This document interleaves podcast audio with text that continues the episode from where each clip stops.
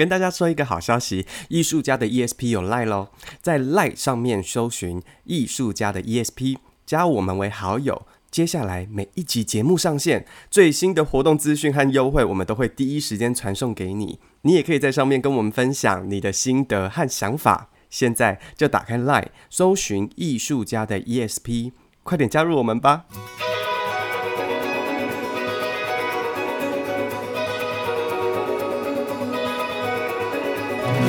艺术家的 ESP，发现你的超感应能力。在这个节目当中，我们将邀请艺术家跟你一起聊聊天，聊他们的生活观察、人生体验，聊他们的工作管理和创作灵感，让艺术与生活不再有距离。哎，艺术家到底在想什么？家好，我是挂山一号，我是肉桂犬。我们今天呢，要请宝家康帝来跟我们聊一聊山跟海之间到底藏了什么秘密，嗯、就是人跟。灵之间，然后心跟自然环境之间，还有就是在这个混乱的那个时局，对时局当下，这个人一直很想要跑到城市外，但是其实最有趣的事情是，这个人我我们为什么要找他？你知道，因为他有几个特别的专长，嗯哼，比如说他呃从事戏剧治疗的工作，他是一个治疗师吗？我不太清楚，但是人家说做戏疯，看戏傻。嗯、那做戏人都疯疯的，一个疯子去帮人家治疗，那不是把全城都搞疯了？对啊，哎呦！然后那另外一个是现在的新闻，不是比戏剧还疯吗？对啊，所以他是政客喽。不晓得，我们来 我们来问一下，要不要欢迎宝嘉康蒂？还有欢迎宝嘉康蒂。嗨，大家好，政客是不是？哇，好棒哦，好想要演这个角色哦。哎，他是去纽约念那个戏剧治疗，NYU NYU 啊。对，之前我做了一个小戏，是那个主题叫鲁蛇，嗯，叫鲁蛇，鲁蛇群传吗？还是鲁蛇？Loser。对，然后一是一人一故事的演出嘛，然后通常一人一故事，反正就是主持人要引导观众，让观众上台分享他们的小故事，然后演员即兴，所有人都可以参都上台。对对对对对，就是举手就可以讲，真的。讲完了之后，演员就会帮你把你的故事呃精华片段演出来，对，诚恳的演这样。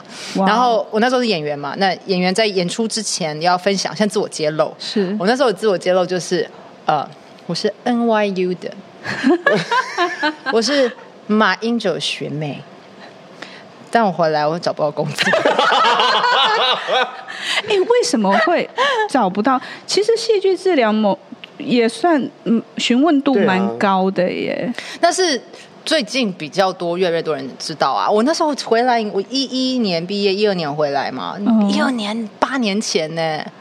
很少吧？那时候也是有一些什么即兴剧场之类的，对，可是好像即兴剧场是这也是这几年开始，这几年比较红的时代。Oh. 我觉得其实文化上，就是如果呃台湾真的是以汉人华华文华文文化为中心的话，是戏剧不真的不是一个很容易被接纳的呃草根性的东西，因为我们我们的传统的价值观会觉得戏子就是八大行业的。最末对对？对对对对对对，所以其实刚回来说要要介绍什么是戏剧治疗，我觉得老实说吧，就是做剧场就已经是蛮蛮辛苦的，因为呃你要呃大家花钱进来看戏，对。就已经很困难了。戏剧治疗又是另外一个主流文化之外的东西，因为华人就是如果在心里有什么不舒服，嗯，就是去去找那个。对啊，去找观世音菩萨，还是去找那个拜拜就好了啊，去跟神明讲，然后不不会抽签。所以其实八年前我回来的时候，连咨商所都没有那么流行。然后那个时候，就是如果大家就是什么睡不着啊，你就是去跟精神科医师拿那个安眠药。嗯，然后你去年安拿拿安眠药这件事情，大家都偷偷摸摸做，就觉得不好意思让人家知道，觉得丢脸。所以，更何况是戏剧，还要加心理治疗啊，然后凑在一起，就是你知道，边缘中的边缘。我们以前有上过一些心理师的课啊，嗯、他们都会喜欢叫我们去上台演一些什么心理剧，那一样的东西吗？什么是心理剧啊？就是他会模拟你，比如说你被霸凌好了，然后他就会叫你上去把它诠释出来。我在很久很久以前有上过一个心理师是这样子的课，可是那时候是有点像是它还包含了什么团体动力学啊，然后什么同理心啊，就是那一点就是那种整个 package 的那种、oh. 呃呃心理的探讨的这个东西。对那以前我们在大学的时候上的戏剧治疗，其实比较像是在游戏剧场游戏里面做一些探索。我想要请问，就是那到底是哪一种啊？呃，心理剧跟戏剧治疗其实是呃呃兄弟专业。其实心理剧比较早，心理剧是十九世纪初呃二十世纪初就开始慢慢在发展的一个一个策略。然后他发展的这个医生呢，他是一个精神科医师，叫 Marino、嗯。那他其实也是奥地利人，也是哎瑞士人。哦，我这边如果我讲错，我就大家再继续查。当时他在发展的时候，呃，他。也是一个呃喜欢剧场艺术的人嘛，是，所以他认为就是病人有一些呃议题不应该只是用谈话的，而是应该付诸行动。所以他那时候在发展的时候，比较是让行动放入了心理治疗的脉络里头，嗯，所以是心理治疗，然后运用身体的扮演来执行。哦，戏剧治疗是更后期进来的。那有有一派的说法是说，呃，也是差不多在二十世纪初，然后主要是从呃小儿科医生的那个脉络，让孩子们在玩耍的过程中可以学习呃社会技巧啦、应对技巧、人际关系啊、学习情绪，嗯，然后也观察孩子的发展状态。这个发展里面，呃，有一些人可能在发展的过程中哪一块被压抑了，哦，可能他的呃认知。好，他尝试冒险的时候被压抑了，于是他长大了之后变成了一个退缩的人。嗯，好，那如何再透过戏剧的游戏或者是呃创作的过程，让他们可以重新启动经验那个发展过程缺失的那一块？哦，那但也有像美国的另外一个呃脉络，比较是越战之后，呃，越战回来的这些士兵们都很多有创伤的状态，所以他无法适应。呃，当代的社会，好，所以他们那时候在医院里面的呃心理治疗师们，然后就尝试着用呃扮演的方法，可是这扮演不会像是心理剧，是直接演生自己生命中的历程，嗯，而是完全就是我们是一群鸟，哈，对，就是就是探索让他跟他无关的角色，让角色去保护这个个人，就好像我们一开始在聊说，哎、哦，为什么要给我一个昵称？哦，对啊，我们不就在干这件事情吗？嗯、就是啊。那其实当然到当代这些东西其实都有专有名词啦，有关情情感距离，就是当这个角色离我越遥远，我其实就被角色保护的越好，就跟面具一样。OK，我不需要去谈我的身体残疾哦，或者是我不需要谈我生命中的缺憾。我是一只鸟，我是一只可以飞的鸟。嗯。好，当然，那这只鸟要飞去哪儿呢？嗯、这只鸟的家在哪儿呢？嗯，那这些创作的历程，其实都反映了这个创作本创作者本身他自己的需求。这很像我们演员在排那个编创剧场或者是集体即兴的时候，就是大家也必须要有东西可以投射。然后呃也蛮常，就是演员在排完一出戏或者是在排练的过程当中，他们也不断在探寻自我。其实我还蛮常遇到人家问我说：“哎，为什么剧场是这么的令人着迷？你们这些人到底在疯什么？”可是其实一旦你曾经跨入之后，你会发现它会让你更像你自己，对对不对？会更贴近自己，你会。更认识自己，嗯嗯，因为你站在台上，其实还蛮多压力的。你会害怕别人关注你，你害怕被看见你心里的秘密。对。可是如果你一个成熟的演员，他会不断不断要自我揭露，然后他要不断不断的穿越那些层层的恐惧。对对，所以我我是觉得是蛮好，只是我不了解说在台湾戏剧治疗这一块都被应用在哪里，然后以及到底是什么样的人去找你啊？嗯。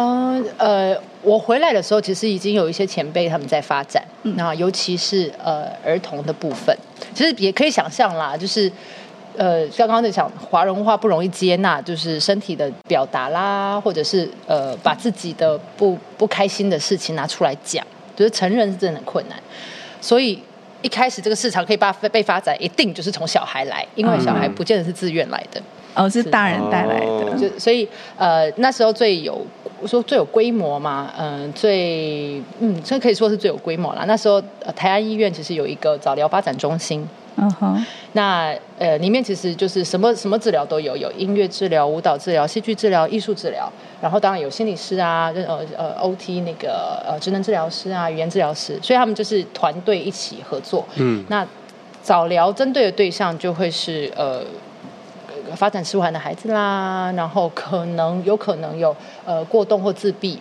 的可能，嗯、因为早疗只是就年纪很小，所以其实都还没有办法被呃真正的那个。确诊，嗯，所以有一些孩子可能他就是哦，家长有点担心他为什么都没有反应，那生理的状况都检查完，就是不知道为什么，那带来早疗发展中心，用这些艺术啊，呃，是表达的方式，我们称为表达性艺术治疗的方式，让孩子去经验，然后在过程中，当然让他们创作，他们玩耍，让他们自然的发展。然后治疗师可以从中去观察，哎，孩子可能是什么样的状态，然后再跟家长沟通。所以我七八年前回来的时候，这一块是比较成熟的。我我自己比较喜欢的，就会是从比较是心理卫教啦，或者是呃推广介绍，然后让更多人感觉到，真的就是玩玩耍是很棒的，对，更充能的，对不对？就是我们像这次我们平常。艺术家，我们在玩这些东西，一般人玩也很开心啊。对，我觉得我们有一种歉疚感，而且是集体，就是玩耍是不对，对不对？就是小时候玩都要偷偷玩，然后被家长发现你在玩的时候，又被毒打一顿，或者是被念一顿。可是其实玩是很健康的，而且是，是坦白说，如果你不放开你的心胸，然后不去就是去怎么讲，把你的身体带到。不同的环境里面，你去玩耍一番，你其实很难有好的内在滋养去做一些创造有创造力的事。嗯、对啊，没错啊，就是在想规则啊，想怎么样才不会犯错啊。然后就算自己没犯错，还在想说，啊，那我会不会做什么才会犯错？或者是就是一直在找错别人犯错？对，Oh God，就一直在找找错。而且我觉得这种很就很正确主义啊。对。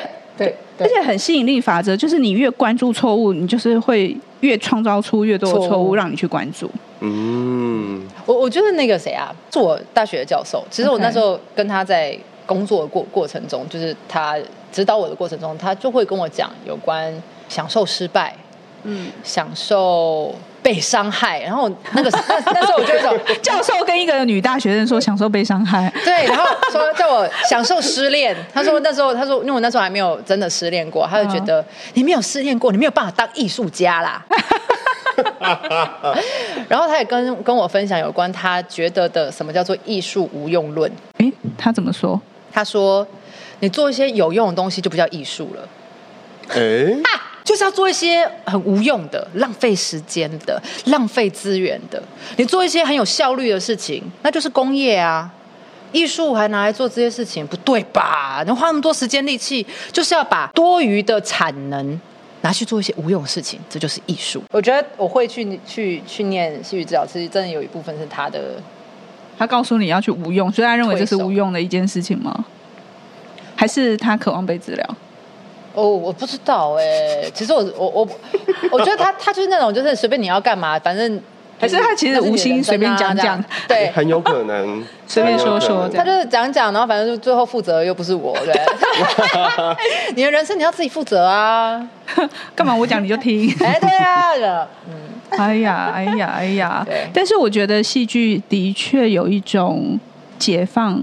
人的魔魔力，嗯嗯，不管你是演戏的，还是你做其他呃设计啊，就是台前幕后的工作，我觉得好像好像都有这样子的这样子的魔力哈。我觉得它好像就是一个让我们回到小朋友在玩游戏的状态，对对，然后你可以尽情的去扮演你想要扮演的角色，不管你今天要扮演的是演员，还是你今天要扮演的是设计。或是任何的角色。其实我们这一季在企划这个议题的时候，我们在讲回家，其实也是因为现在的整个局势让大家很惶恐。嗯嗯，如果你要去克服那个惶恐，好像就是安顿自己身心的力量真的很重要，所以我们才会有一个回家。那也这一段时间，我们也有遇到很多很多的朋友，有不同的对于回家的这个渴望或寻根。或者是一些呃呃行动，对。那我我们后来发现，就是其实最终的背后，其实大家都是想要有一种归属 （belonging）。对，那我们可以请保加康利来讲一讲，他在那个纽约的时候有一个很有趣跟回家有关的故事，是跟难民有关。我在呃纽约实习的时候，其中一个呃单位，他是那个呃联合国下面有一个救难的组织嘛，嗯、那个呃 Rescue in 呃 International Rescue Committee，然后那个时候呃。戏剧治疗的这个这个这个角色啊，比较像是前面他们会先有安顿，就是这些难民。那难民其实身份很多种，有时候那时候呃说伊朗人，那时候伊朗内乱嘛，直到现在其实都还很可怕。那呃东非，东非也有很多在那个时候有动乱。那其中一个我碰到的是西藏人，就是西藏那时候有很多流亡族群跟法轮功。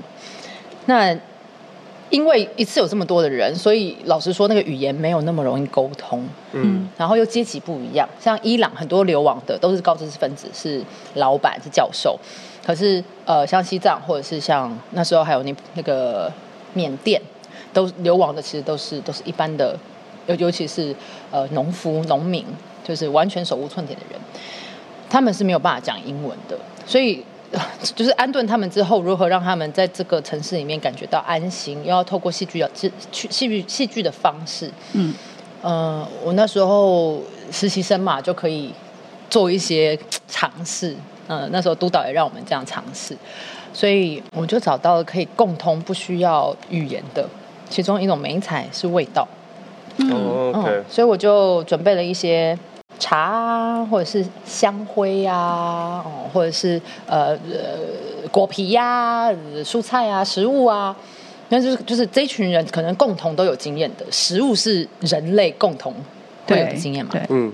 然后那时候呃有一有一个好像就是我这种就准备了柚子皮，然后就邀请大家就是用手用身肢体语言示意大家来挑，就是闻一闻，然后他觉得就是啊，你觉得你喜欢的你就留下来这样。嗯然后我就用身体去展现说，哎，这个用呃这个味道对你来说是什么动作这样？嗯、然后每个人就就会做，那能够语言表达的就会沟通。那其中有一个藏族的女生，她挑了柚子皮，然后我们邀请她用用身体动作去呈现她想到什么，她就躺下来，然后呃她就是用她的呃肢体语言去去去叙述说那个好多好多的大树。然后后来，呃，我们还是有简单的用语言沟通，英文夹杂他很一点点的中文，这样。他就说，呃，他自己的家是就是幼稚园。Oh my god！、嗯、我起鸡皮疙瘩了。嗯。所以老实说，呃，讲治疗常常会有一种上对下的感受，就是哦，有有病人有病，于是治疗师要解决这个病。可是其实，呃，真正的。在谈治疗不不不只是这个概念而已，它其实很多时候是我们我们如何一起同在，同在同在。嗯、呃，当他叙述了那个用他的身体，用他很简单的语言去述说他的家，嗯、我被那个意向给邀请了，我跟他一起进入到那个幼稚园里面，然后呃，我们嗯。呃不同国籍国籍的人们，我们一起去躺着，然后去感受，呃，那个可能的幼稚园是什么样子？嗯，那个鸟叫，那个太阳。所以，其实，在戏剧治疗里面，有很多时候是陪伴，对不对？嗯，创作。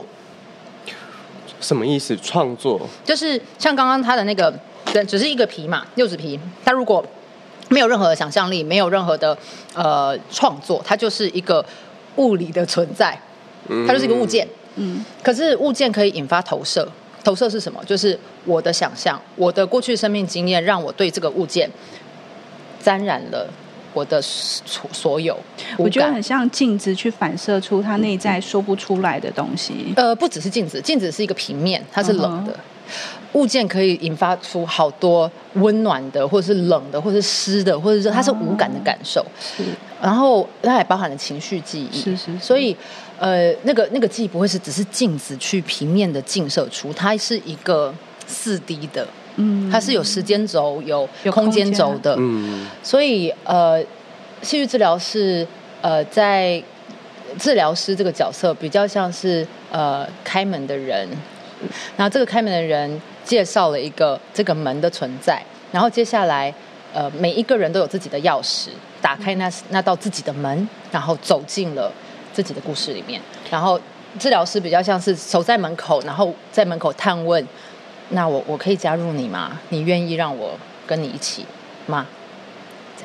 那如果说像有一些现在蛮多人他没有办法表达，比如表达自己心里的情绪，或者是真正心里的感受，那那个时候你们应该要呃是等待吗？还是要引导他们？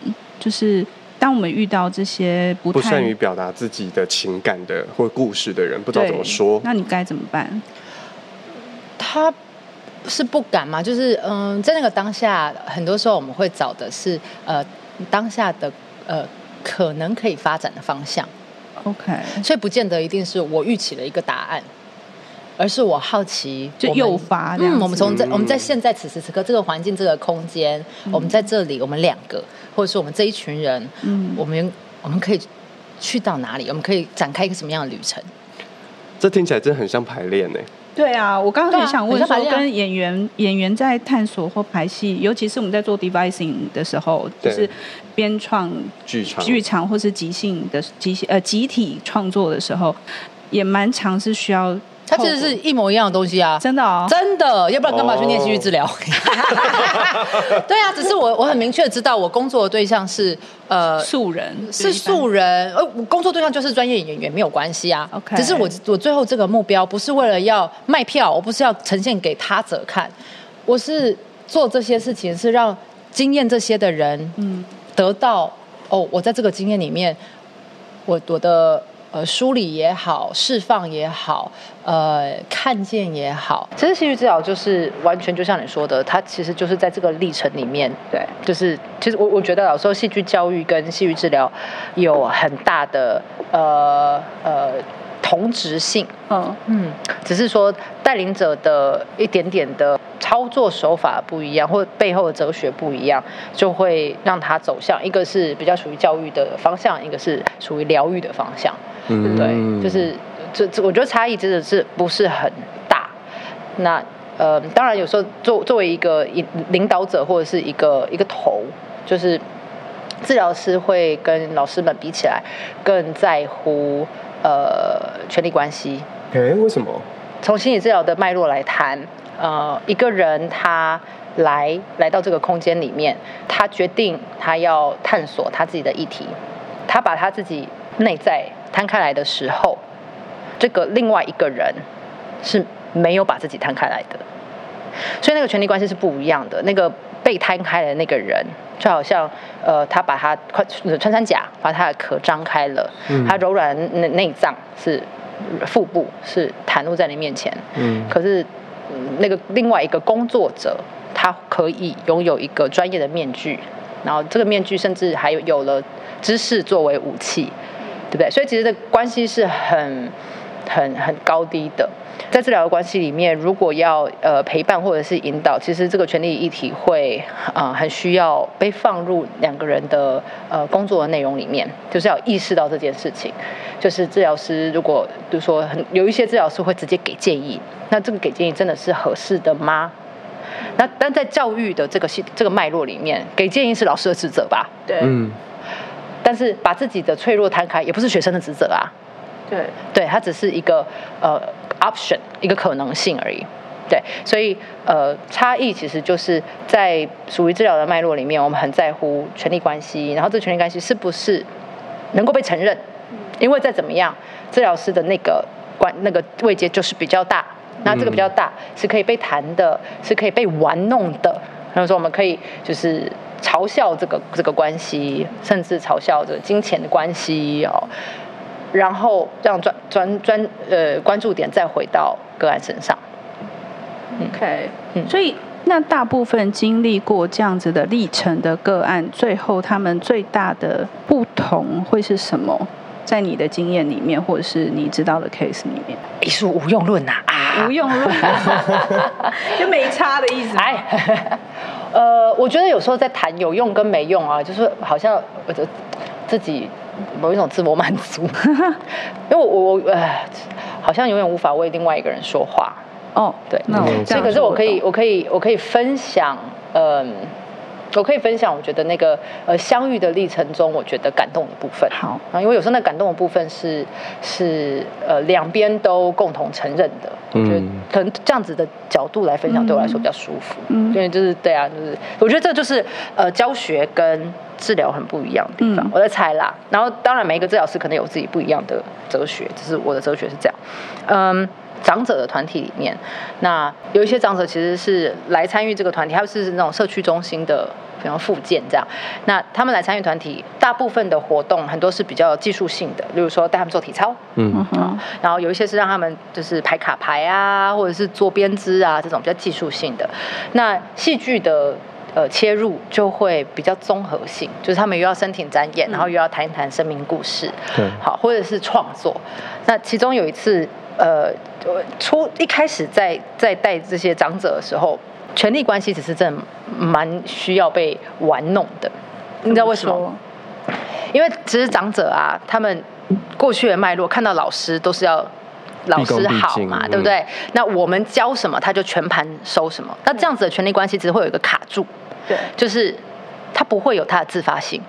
你就是叫他做，他就会乖乖做。你的体操就是这样，就是乖乖做。太极哈，乖乖做。可是，如果我们就要做稍微深入一点点，我要听到他的生命故事，或者是我要邀请他呃分享一些他他的想象、他的渴望、他的潜意识的东西，那我就要尝试让我自己的那个那个角色不只是老师而已。所以呃，前面几次都还是有那种比较训练的历程，就是丢抱枕一定要丢给下一个人啊这种训练。然后我接下来我是。呃，在某一次你进来的时候，我有点点自我揭露，我就说，哼，我失恋了。然后那时候的那个 setting 也是，因为平常我们带活动就是大家都坐一圈，我也坐椅子上嘛，然后中间就是那个软垫。然后我那天进来的时候，我那时候那天想说，好，我觉得第三、第四次，呃。团体差不多成型了，然后我觉得要稍微改变一下那个权力关系。然后我那时候也真的就是就是失恋，反正吵架什么，心情不太好。然后我就运用这件事情，然后自我揭露。然后我就我那天就没有坐椅子，他们坐椅子比我高，我人下去坐在地板上，然后我就抱了一个抱枕，把自己缩小小的。是，然后我就我就低头，我要吸卵呐，哎呦，我不会胸口啊。然后就哎，这个时候阿公阿妈他们就突然就。生龙活虎了嘛？平常都是听你讲话，现在他们就是说：“哎呦，先给你欺负来，搞他讲。” 好，就一起，然后就对，然后说：“我不爱给你讲，我不要讲他的名字，讲我就心痛。”然后，然后他们就我他们就说：“啊，不要心痛啦，我跟你讲，你讲那个香菇哈，香菇吃香灰，心情就会好了。”认真，认真。然后呢，另外一个妈妈说：“不啦。”爱加金蕉皮，这两样东西都是我们平常不会想吃的耶。对，然后他们接下来就七嘴八舌，然后就有一个阿妈就站起来，就站起来哦，然后就就是，反正就开始唱跳唱跳那个陈小云的恰恰。